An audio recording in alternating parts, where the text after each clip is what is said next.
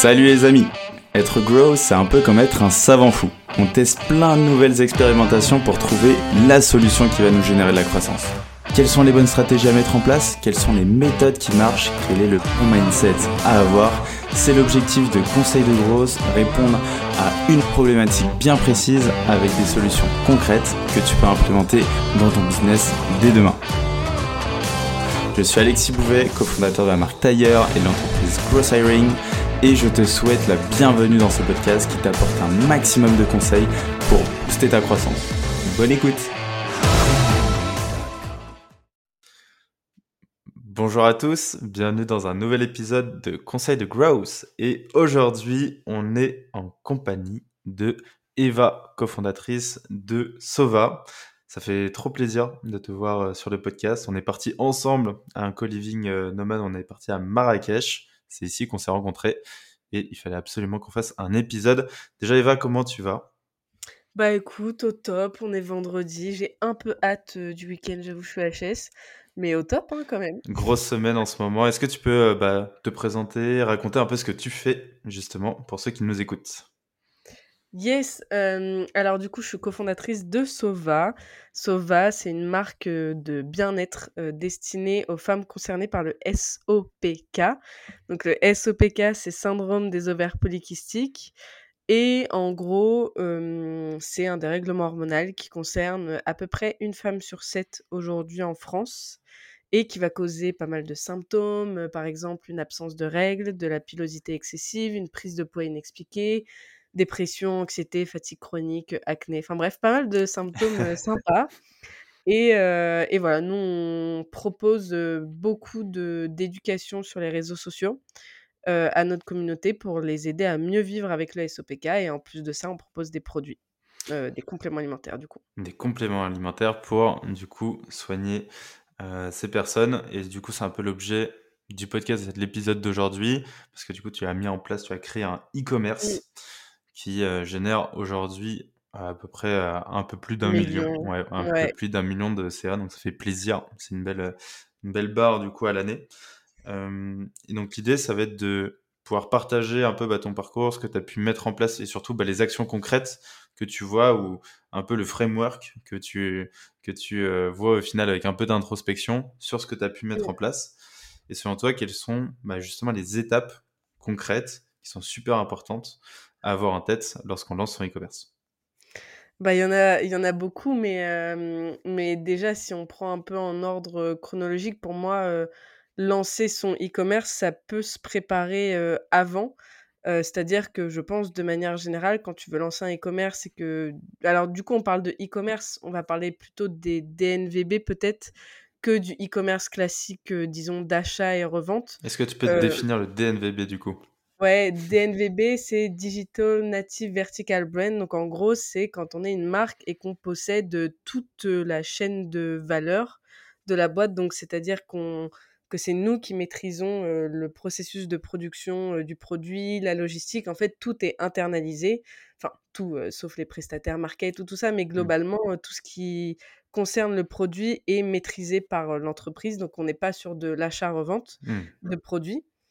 Et donc, moi, je parle plutôt, quand on va parler d'e-commerce, là, aujourd'hui, c'est plutôt, moi, ce que je connais, c'est les marques où, du coup, on maîtrise tout de A à Z. Mmh et en fait, généralement, la partie produit, elle dure un an.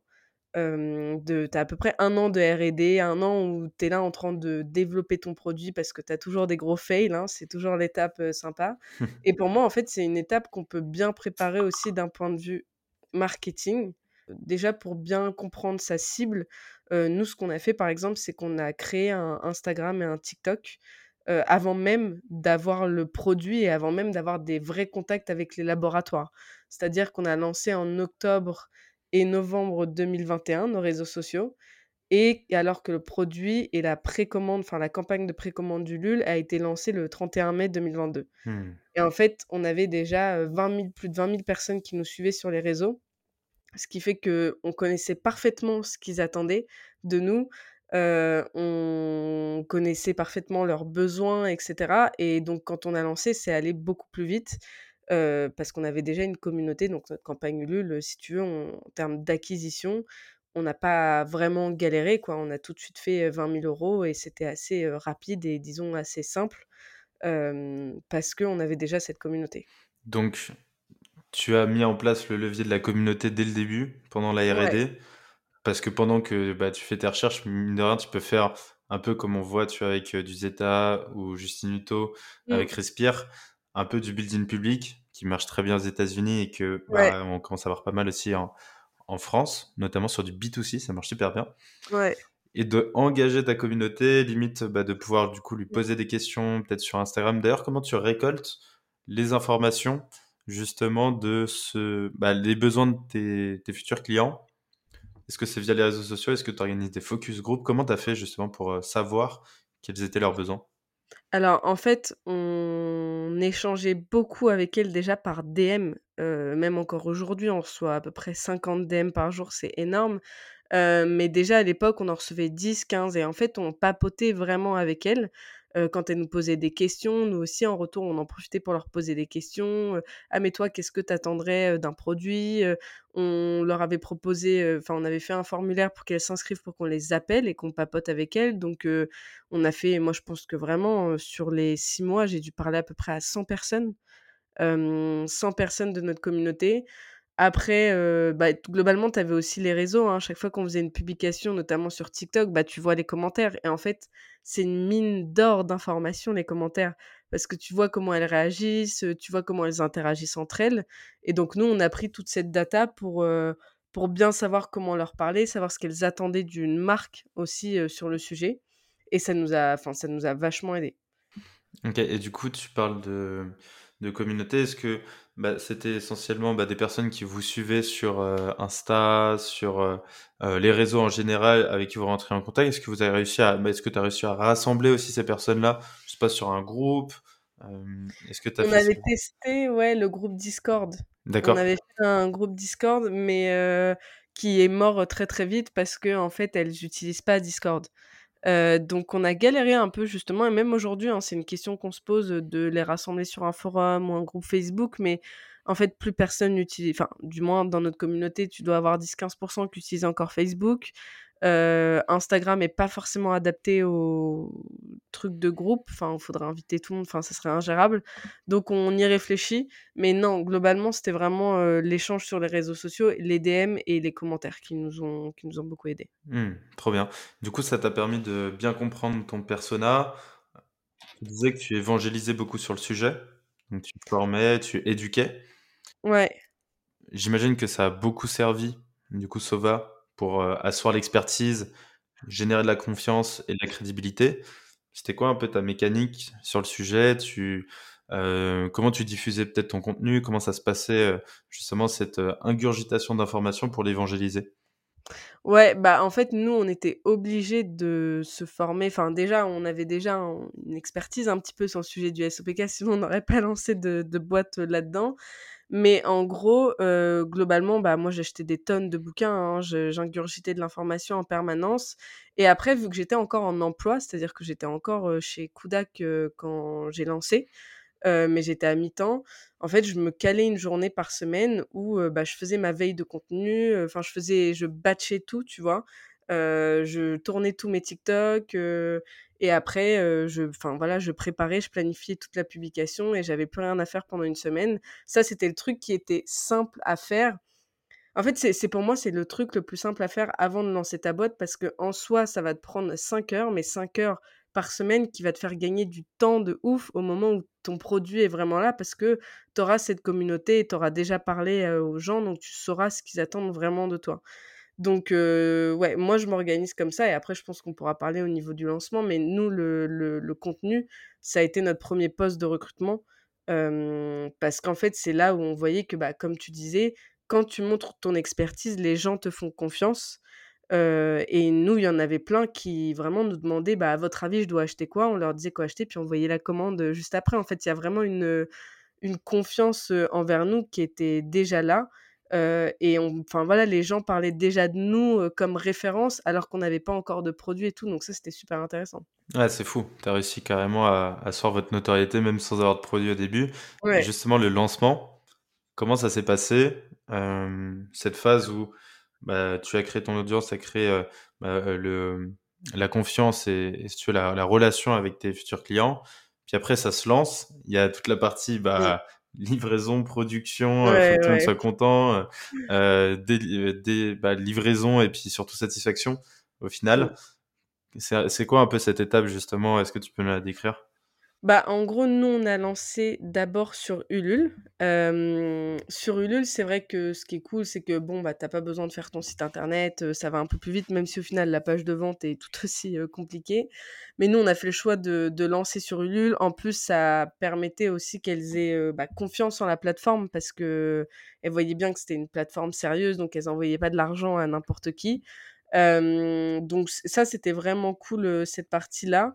Et en fait, on... ce qu'il a fallu faire, c'était expliquer pourquoi on a lancé des produits, parce que du coup, les gens nous considéraient quasiment, enfin, nous considéraient un petit peu comme une association. Et là, d'un coup, on arrive et on leur vend des trucs. Donc, t'en as quelques-uns, je pense, qui ont été déçus en mode Ah mmh oui, bah en fait, elles font ça par intérêt et tout. Bah oui, mais parce qu'en fait, nous, on considère que c'est une solution qui va vous aider encore plus que le contenu qu'on produit et dans tous les cas, un média peut pas, enfin, doit vivre d'une certaine manière. Donc soit ça aurait été, soit c'était des produits, soit c'était des placements d'influence. Donc en fait, il fallait choisir. et du coup, on a, quand on a lancé, on a, voilà, on leur a bien expliqué comment on en était arrivé à ce cheminement de créer des produits, pourquoi les produits aujourd'hui étaient pertinents pour elles, etc. et après, en fait, ça s'est fait assez naturellement parce qu'on on a quand même gardé notre identité de média, c'est-à-dire qu'on n'a pas fait que de parler des produits. Mmh. sur le compte Insta, en fait, à partir du moment où on a lancé les produits, ça s'est pas transformé en page de vente. Ça reste, et même encore aujourd'hui, si tu vas sur notre Insta, je pense que sur les 20 dernières publications, on parle pas des produits. Ce qui est d'ailleurs peut-être une erreur. c'est qu'on est peut-être un peu trop dans le média et dans l'information et, et on met peut-être pas assez en avant nos produits, mais bon, ça ne nous empêche pas de, de faire du chiffre mais, mais en soi, nous, ça s'est fait assez naturellement et on a vraiment gardé notre identité de média, même avec les produits. Donc je pense qu'elles n'ont pas été, si tu veux, choquées ou quoi. Peut-être quelques-unes, mais bon, voilà, tu as toujours des gens qui sont, qui sont pas contents. et après, l'étape de livraison, nous, on a tout livré à la main et très vite, on a pris un logisticien parce que quand on est passé de la campagne Ulule du coup qui s'est terminé mi-juillet au lancement du site internet classique mi-août, bah, en fait on s'est fait dévaliser. on s'est fait dévaliser et du coup on a très vite, enfin on est très vite passé par un logisticien parce qu'on était à plus de, bah, très rapidement à plus de 100 commandes par mois et là ça devient, ouais, 100 200 commandes ça devient ingérable quand tu passes deux heures il y avait un centre logistique dans l'appart c'est bon. C'est possible. Trop bien. Donc tu mets ça en place, tu gardes quand même le média. Moi, je trouve ça intéressant, tu vois, et je crois beaucoup à ces systèmes de médias ou de communautés qui se créent et puis après qui deviennent des produits ou des marques qui mmh. répondent aux besoins en fait de cette communauté en fait que tu as créée. Comment tu arrives à préserver euh, le rythme du média, Aujourd'hui, comment tu le Comment tu le, comment tu crées ton contenu, comment tu délègues cette partie-là, comment tu arrives à créer autant de contenu, c'est quoi un peu ta stratégie sur ce sujet? Si tu devais même nous dire, euh, euh, je sais pas, ton planning éditorial, tu vois, du nombre de posts que tu dois faire, etc., ou comment tu recycles ton contenu, euh, c'est quoi chez toi? Alors, en gros, bah, très rapidement déjà, on a recruté Julie, notre première alternante, dès septembre 2022, parce que j'avais vraiment besoin de renfort en fait, à la fin, quand je dis que ça me prenait 5 heures par semaine tout à l'heure, j'ai peut-être été un peu gentille, c'était peut-être un peu plus, surtout mmh quand il fallait modérer aussi. Donc nous, on avait très peu de temps pour la modération. Julie, en fait, ce qu'elle est venue faire, parce que moi, je faisais des choses très simples quand c'était moi qui le faisais. c'est-à-dire que je faisais des petits fast cam comme ça, des petites trends, ou alors je faisais des posts écrits, etc. Mais je j'avais peu de temps disponible pour le montage. Donc, j'ai recruté ma, chère Julie, qui, elle, est vraiment venue me renforcer au début sur la partie bah, montage dans l'application. Euh, c'est-à-dire que moi, je tournais les vidéos, je faisais que le tournage, je lui envoyais tout, et elle, elle s'occupait du reste, de faire la description, etc donc ça, ça m'a vraiment soulagée. Moi, je m'occupais quand même toujours de la partie modération parce que ça reste un point important aujourd'hui. Nos clientes, elles attendent à ce que quand elles nous envoient un DM, et ben on réponde quoi. Et vraiment, aujourd'hui, elles sont même exigeantes. Hein. Le week-end, si on répond pas, elles nous relancent trois fois. Hein. C'est parce qu'elles ont pris l'habitude qu'on soit assez réactive. Donc moi, je gérais cette partie-là. Au début, elle était vraiment sur la partie montage et au fur et à mesure, on l'a vraiment formée sur le sujet du SOPK et à la fin, elle donc elle me préparait, si tu veux, un peu les idées, mais elle me préparait pas le contenu, c'est-à-dire qu'elle me faisait pas le script du Fastcam et cetera. Alors qu'à la fin, elle elle arrivait vraiment à me scripter mes face cam, à me détailler toutes les prises de vue, tout ce que je devais dire dans chaque vidéo. Donc moi, j'avais juste à lire un texte, à tourner, ça me prenait trois heures par semaine et je lui envoyais. Ça, je pense que c'est la meilleure décision qu'on ait pris, hein, de recruter quelqu'un assez vite sur le sujet, parce que le community management, c'est quand même, c'est pas très compliqué. vraiment, le, média et la création de contenu, c'est vraiment pas quelque chose que je trouve compliqué, mais c'est juste que ça prend du temps donc là, Julie, elle a été incroyable là-dessus. Et là, aujourd'hui, on est vraiment passé sur. parce qu'au début, on avait que nos réseaux. Après, moi, du coup, mon rôle, au-delà de gérer le site internet, gérer un petit peu la partie email, voilà, de gérer toutes les autres choses, je me suis lancée aussi dans, la partie du blog. Parce que bah, ça fait partie du média aujourd'hui aussi le blog. Et en février, on a lancé le podcast. Donc vraiment, aujourd'hui, on a un média 360 et là, dernièrement, ça me prenait vraiment beaucoup, beaucoup de temps et j'avais plus le temps de faire bah, toutes les autres tâches un petit peu stratégiques aujourd'hui. Donc on a recruté une deuxième personne et là, du coup, j'ai deux alternantes.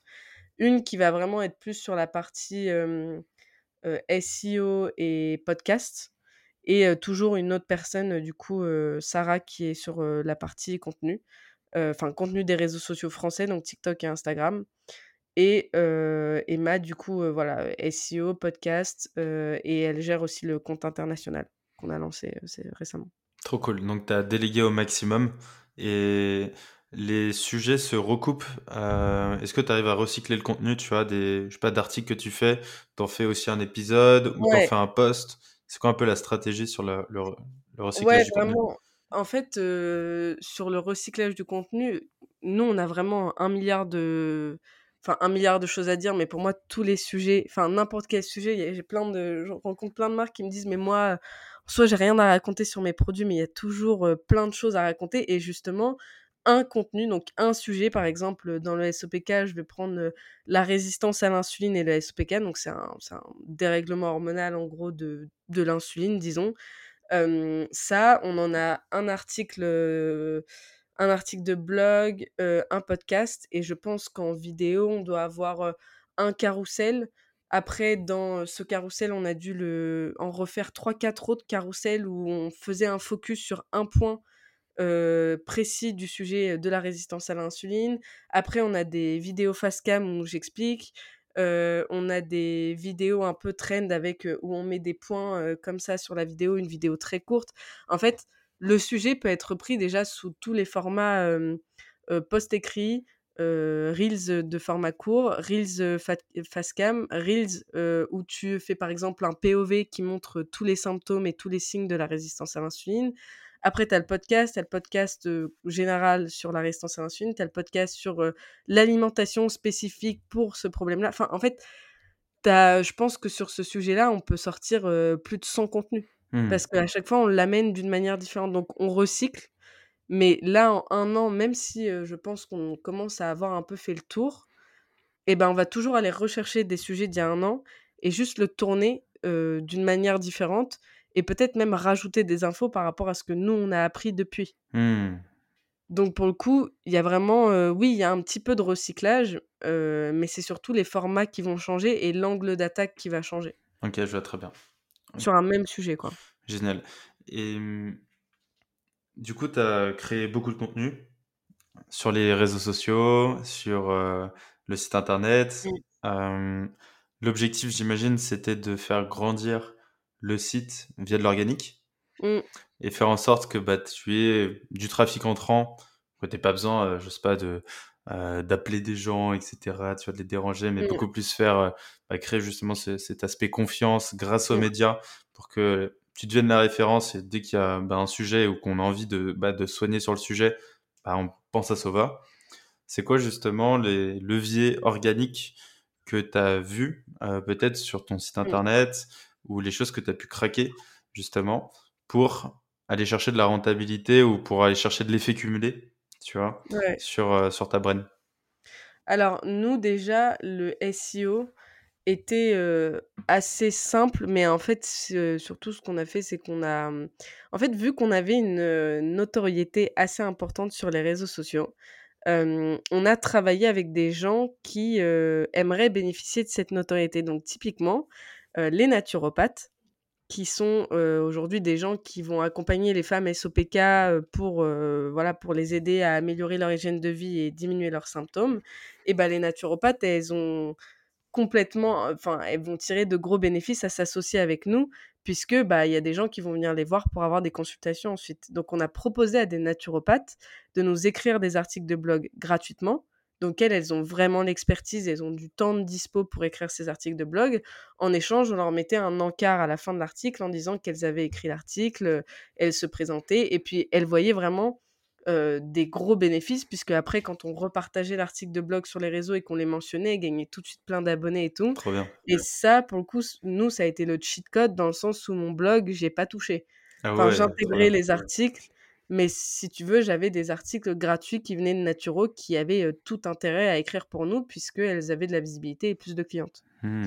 Donc cette espèce de, enfin cette espèce de partenariat vraiment win-win pour le coup, bah nous il nous a vraiment servi parce que on s'est positionné sur des mots clés très rapidement vu qu'on a été assez régulière sur le blog, qu'on a mmh, écrit des articles assez longs, on a fait attention au SEO et tout, donc on s'est positionné très très vite en SEO.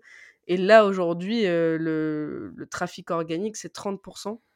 le blog, le blog, ouais, c'est 30% de, des visites entrantes à peu près. Et en termes de visites, c'est. en fait, si tu prends le, le, juste le trafic pur et dur, tu as 50% du trafic qui est sur le blog. Donc les gens, même s'ils rentrent par notre site internet classique, nos produits, ils finissent par atterrir sur le blog et ils visitent plein de, plein de pages du blog en fait. Donc c'est vraiment très important pour nous cette partie-là. C'est un peu le cheat code dont on est assez fier. Après, aujourd'hui, on revient un petit peu en arrière dans le sens où on a un peu laissé la porte peut-être ouverte à beaucoup de naturaux qui n'étaient pas forcément ultra qualifiés. Il y avait peu de cohérence de ton dans nos articles de blog. Donc maintenant qu'on peut se le permettre, là, je paye vraiment les naturaux avec lesquels on a envie de travailler et celles qui ont, sont le plus qualifiées et on les paye pour écrire des articles. Mais au début, on a fait ce, système gratuit win-win qui bah, nous a déjà beaucoup servi. Quoi. Ouais, en fait, tu fais ta sélection après et au final, tu dis que tu reviens peut-être en arrière. Je sais, je, me pose des questions, tu vois, sur des actions comme ça, tu vois, on se dit, bon, on laisse mmh. Plus d'entrants arriver, puis après, on fait une sélection. Est-ce que ça aurait été mieux de faire une sélection dès le début Ah non. Peut-être pas, tu vois, peut-être que ça aurait eu moins d'impact. Et ah oui, non, c'est sûr on regrette pas du tout, tu vois, d'avoir fait comme ça au début parce que on était une petite marque, ça correspondait à l'image. Enfin, en fait, il y, y, avait rien de grave. Là, aujourd'hui, c'est juste qu'on devient plus exigeante parce qu'on est plus lu, qu'on a aussi, tu vois, des médecins qui vont commencer à venir nous parler, etc. Donc, on doit vraiment avoir une expertise bien qualifiée, enfin, que l'article de blog soit vraiment bien écrit et tout. Donc, vu qu'on met un peu plus d'exigence, maintenant, on décide de payer les naturaux. Aucun regret sur le fait d'avoir fait plein d'articles gratuits comme ça au début. Quoi. Ok, trop bien.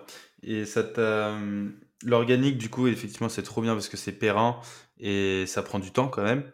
Mmh. Est-ce que il y a d'autres leviers que tu as, par exemple, comme de la pub, des ads, que tu as pu mettre en place en parallèle? Et qu'est-ce que tu penses, toi aussi, encore de cette dualité un peu organique, VS, social ads, tu vois? Bah, tu vois, si on reprend la question du podcast qui est comment on fait un million et tout, pour moi, déjà, il faut vraiment se concentrer au tout début de la boîte par de l'organique, en gros, permet vraiment de valider, de comprendre aussi ce qui va marcher en payant.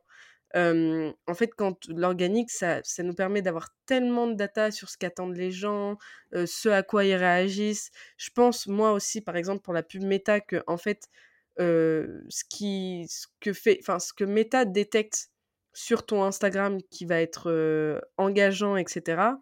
Et les gens qui vont engager sur ton Instagram, ils vont l'utiliser pour les pubs payantes, pour les cibler derrière. Donc plus tu as de la donnée aussi sur ton, sur ton organique, sur, ton, sur ta page Instagram, plus je pense que tes pubs derrière peuvent être efficaces. Ça, je sais pas si c'est prouvé ou quoi, mais à mon avis, nous, par exemple, on boostait nos posts parfois et ils trouvent tout de suite une audience très rapidement. Ils trouvent une audience qui va nous faire gagner plein de followers. Nous, c'est comme ça aussi qu'on grossit la communauté. C'est quand on trouve, par exemple, un contenu organique qui pète, eh ben, on va en plus mettre un peu de budget dessus pour qu'il aille mmh. chercher encore plus loin et qu'il soit vraiment vu et qu'il touche des, des futurs followers et des futurs clients, quoi. Donc ça, pour nous, le contenu de base est enfin est méga enfin le, contenu et la communauté l'organique c'est un socle qui est ultra important et qui aujourd'hui tu vois en, un an on se positionne sur la première page quasiment de toutes les requêtes SOPK tu vois. Et ça alors pas la généraliste parce que tu as toutes les pages passeport santé et tous les trucs les gros sites de santé du gouvernement et tout mais sinon on est vraiment sur la plupart des requêtes sur la première page et dans les tops top recherche et c'est ça en fait ça fait qu'augmenter chaque mois. Donc c'est des intérêts composés qui sont très importants à mettre en place dès le début et ça nous a permis d'avoir une acquisition très peu chère au début et d'avoir du coup une renta intéressante pour pouvoir investir dans le développement de nouveaux produits. Ça je pense qu'on pourra en parler après et aussi pour du coup pouvoir investir maintenant en publicité de manière assez conséquente. Mais parce que notre organique nous permet au global d'avoir un, coût d'acquisition qui est ridicule. Nous, on est à, en global, on est à 7 euros pour acquérir un nouveau client, alors que notre panier moyen est de 90, tu vois. Ah ouais, c'est ouf. Ah, Donc c'est bah, c'est limite. Du coup, maintenant, on a un peu touché le plafond de verre de l'organique parce qu'en fait, quand tu fais une publication par jour, sur Insta et presque deux parfois sur TikTok, que tu as un article de blog par semaine et un épisode de podcast toutes les deux semaines, tu dis que si tu fais plus, à un moment, au final, tu saoules les gens. Mmh. Donc si tu veux, tu as un peu cette limite quand même de l'organique et du média où tu peux pas enfin on pourrait bombarder et faire un peu comme tous les médias enfin un peu féminins bruts et tout on pourrait faire que ça mais mais on va saouler les gens et surtout on va s'épuiser aussi pour pas grand chose donc du coup nous maintenant on passe à la stratégie payante parce qu'on a bien craqué ce côté-là et que maintenant bah, c'est les intérêts composés ça roule. Là maintenant on investit vraiment plus en publicité depuis, je dirais là, ce mois-ci, tu vois, on va dépenser à peu près, 10-11 000 euros sur Meta, ce qui est, ce qui est pas mal, mmh alors qu'au début, on était à peine à 3 000. et en vrai, ça je pense qu'on l'a peut-être fait un peu trop tard et que, du coup, on est un peu tombé dans l'opposé, qui est d'être dépendant de l'organique. OK. Et en fait, l'organique, malheureusement, en septembre, par exemple, par rapport à août, où je pense que les gens avaient plus le temps aussi, ils passaient plus de temps sur les réseaux, sur la plage, tout ça, et peut-être qu'ils se renseignaient un peu. Ben, tu vois, en septembre, tu reprends les bonnes habitudes. Donc en août, on voyait qu'il y avait beaucoup de, de recherches Google sur le sujet du SOPK et tout. Et en septembre, on a eu une vraie baisse. Et là, on l'a senti parce qu'en fait, bah, comme tu es ultra dépendant de l'organique, tu sens aussi que, mmh, que les recherches, elles baissent et tu vois que ton Insta, a beaucoup moins de reach, que tout le monde se remet à publier, donc du coup, tout, voilà, ton reach et ton engagement diminuent, etc. Et nous, bah, on se dit, mais en fait, on a limite. alors, on n'a pas, on n'a pas décroît entre août et septembre, mais c'était compliqué, alors que normalement, c'est l'été que tu. que c'est un peu ouais, que c'est un peu plus calme, ouais. Voilà. Et donc, du coup, là, on s'est dit, c'est dommage parce qu'on n'est pas assez bonne en paid et du coup, on peut pas alors qu'on a les moyens parce qu'on est grave rentable du coup grâce à, grâce à l'organique, si tu veux, on n'a pas le petit coup d'accélérateur qu'on peut mettre en paid mmh. pour compenser le fait que l'organique est pas bon. Donc on est un peu tombé dans, tu vois, dans le piège opposé. T'en as qui sont trop dépendants du paid. Du coup, quand le paid va pas bien, c'est la merde. Et nous, on était trop dépendantes de l'organique. Mmh. Enfin, trop dépendante. En vrai, ça allait parce qu'on a quand même grossi de mois en mois mais on voyait que pour mettre le coup d'accélérateur, il nous manquait un truc. Et donc là, on est passé sur la stratégie où on fait vraiment attention au paid et, et on développe le paid. Quoi. Ouais, tu cherches l'équilibre du coup entre les deux et t'assurer que quand l'un va mal, l'autre compense. Ouais, c'est ça, ouais. Et du coup, tu m'as parlé produit, tu m'as dit que c'était un sujet dont tu voulais parler, donc allons-y. Le produit, du coup, tu en as un, est-ce que tu en as plusieurs? Quelle est aussi ta stratégie produit? Ouais, alors nous déjà, ce qui a été très important et on a passé pas mal de temps sur la R&D, du produit parce que on voulait qu'il soit efficace et convaincant, dès le début. Il y a pas beaucoup de marques qui se lancent, en SOPK donc si tu veux, on n'avait pas le droit à l'erreur, il y avait une communauté qui nous attendait. Donc on a vraiment fait attention à la formulation pour qu'elle soit efficace. On a, enfin, le produit n'était pas non plus parfait parce que genre 3 mois plus tard, on a ressorti une version encore améliorée, mais on savait qu'il allait déjà être très efficace, ça on en était sûr, et c'est ce sur quoi on a misé et après ce qu'on a peut-être, mal fait, c'est qu'on n'a pas du tout anticipé la suite de nos produits. Mmh. C'est-à-dire que nous, on s'est concentré pendant un an sur le développement de la commune, développement de nos 2 premiers produits pour se lancer et c'est tout. Et en fait, on pensait pas assez, à la suite des produits, ce qui fait qu'on a sorti notre produit et notre prochain produit après qu'en janvier, et qu'il y avait voilà, il y avait quand même pas mal de demandes, et c'est surtout, on a vu que quand on a lancé ce nouveau produit et même encore aujourd'hui, à chaque fois qu'on lance un nouveau produit, on passe un palier de CA. Mmh. Et nous, on n'avait vraiment pas anticipé ce truc-là, de sortir, enfin de prévoir les la suite quoi, nous on était là, mais même encore aujourd'hui, si tu veux, on a une roadmap à trois mois et basta. sauf qu'en fait, il faut vraiment, je pense, pour tenir aussi les les gens, engagés et cetera, bah, leur proposer des nouvelles choses et les produits en font partie et donc ça, c'est peut-être un truc qu'on n'a pas fait, pas enfin pas bien fait pour le coup. Et après non, notre stratégie aujourd'hui, c'est vraiment de, bah, de pareil, toujours de discuter avec la communauté et de voir, quels sont leurs plus gros problèmes. Après, on le sait un peu parce qu'on a vécu, on vit le SOPK. mais typiquement, là, on voit quand même que on a un sujet qui revient en permanence dernièrement, c'est le sujet, c'est le sujet des cheveux, tu vois? Mmh elle nous demande tout le temps, tout le temps, tout le temps. Donc là, on s'est dit, ok, bon bah, on a pris la décision il y a quelques mois d'avancer vraiment sur le sujet des cheveux, mais parce qu'on voit que c'est vraiment un truc qui revient sous chaque poste. Enfin, c'est, c'est récurrent, quoi. Mmh. comment on fait pour la perte de cheveux, etc. Donc du coup, nous, ça nous, ça nous oriente vers les prochains produits. Mais si on n'avait pas cette data, si on n'avait pas la commu, on serait perdu, tu vois? Enfin, on serait pas perdu, mais on ferait au feeling et, et on ferait pas forcément ce dont, enfin, les, les, choses qui, qui, sont demandées, quoi. Ouais, ouais vous n'aurez pas une roadmap claire et là, vous vous basez vraiment sur les problématiques des gens ouais. et non sur bah, quel est le produit qui vous arrange, euh, entre guillemets. Et vraiment se baser justement sur les besoins, c'est le plus important. Et même toi, ça te permet d'avoir une belle roadmap claire. Trop cool. Bah, en vrai, c'est trop bien. On a fait un beau tour euh, du coup, de, ouais. tu nous as fait quelques, bah, des, beaucoup de conseils ultra actionnables, donc c'est trop trop bien. Est-ce que tu as un dernier conseil d'amis pour ceux qui nous écoutent? Euh... Ça peut être ce que tu veux sur euh, ce dont on a parlé, entrepreneuriat, perso, ce que tu veux. Mmh. Moi, je pense, euh, vas-y, c'est un, un, conseil très euh, général sur euh, l'entrepreneuriat. C'est, en gros, on peut pas être parfait partout en même temps, je pense. Par exemple, moi, la première année, enfin, après la campagne Bulle, je me suis flinguée un peu d'un point de vue énergie parce que je pense que j'ai voulu être parfaite et tout faire en même temps. J'ai voulu être parfaite dans ma vie perso, me donner à fond sur le sport, toujours bien manger, faire très attention et tout, et être parfaite sur le lancement de ma boîte. Et en fait, ça, ça me culpabilisait beaucoup. Euh, je savais pas où foutre mon énergie. En fait, j'essayais de mettre mon énergie partout pour, pour être bien partout. Et au final, ça marche pas. Tu finis par t'épuiser et à culpabiliser du fait que t'es pas bien sur un endroit. Et en fait, aujourd'hui, tu vois, là, nous, on est sur un, Enfin, on est vraiment sur une croissance assez importante ces derniers mois et on doit vraiment mettre beaucoup d'énergie dans la boîte. Et j'ai tendance parfois à me à m'auto-flageller, à me dire ah mais attends à côté de ça tu vas pas assez bien au sport, tu vas pas assez tes potes, tu tu lis pas assez et tout. Mais en fait je, je, dois prendre des décisions dures toute la journée. Et ça me demande une énergie de ouf si le soir je décide de regarder une série et pas de lire un bouquin, bon, faut que je, faut aussi me laisser de l'air, tu vois. Mmh. Et ça, je pense que bah, j'ai une copine en plus récemment qui m'a qui m'a envoyé un message qui est elle aussi euh, après sa campagne Ulule et qui me dit mais en fait là, euh, je j'en peux plus. Mmh. Et, euh, et je pense que c'est l'erreur que j'ai faite moi de vouloir mettre mon énergie. Et je pense qu'en fait tu peux l'appliquer aussi dans dans les tâches que tu décides d'accomplir tous les jours.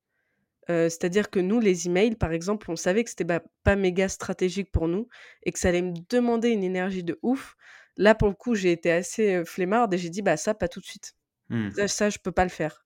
En fait, moi, aujourd'hui, je préfère tourner 10 reels qui vont me permettre d'augmenter de ouf ma communauté et du coup, vraiment des, des ventes et des nouveaux clients que passer trois semaines à faire des flux emails parfaits.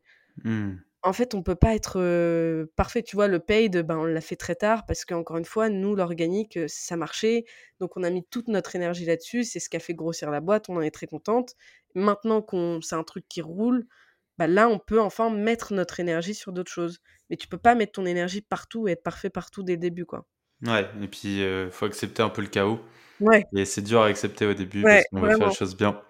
Mais voilà, dans, un combat, il y a toujours des, des batailles qu'on perd, quoi, en gros, et on peut pas aller sur toutes les batailles, donc euh, ouais, faut les accepter. faut pas s'auto, euh, enfin, faut pas s'auto-flageller euh, là-dessus.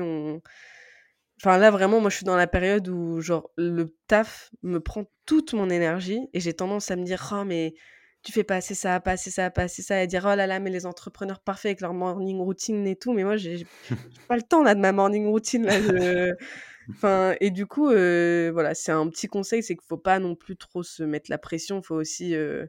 faut kiffer, faut, faut, faut, kiffer le moment aussi, ouais. important.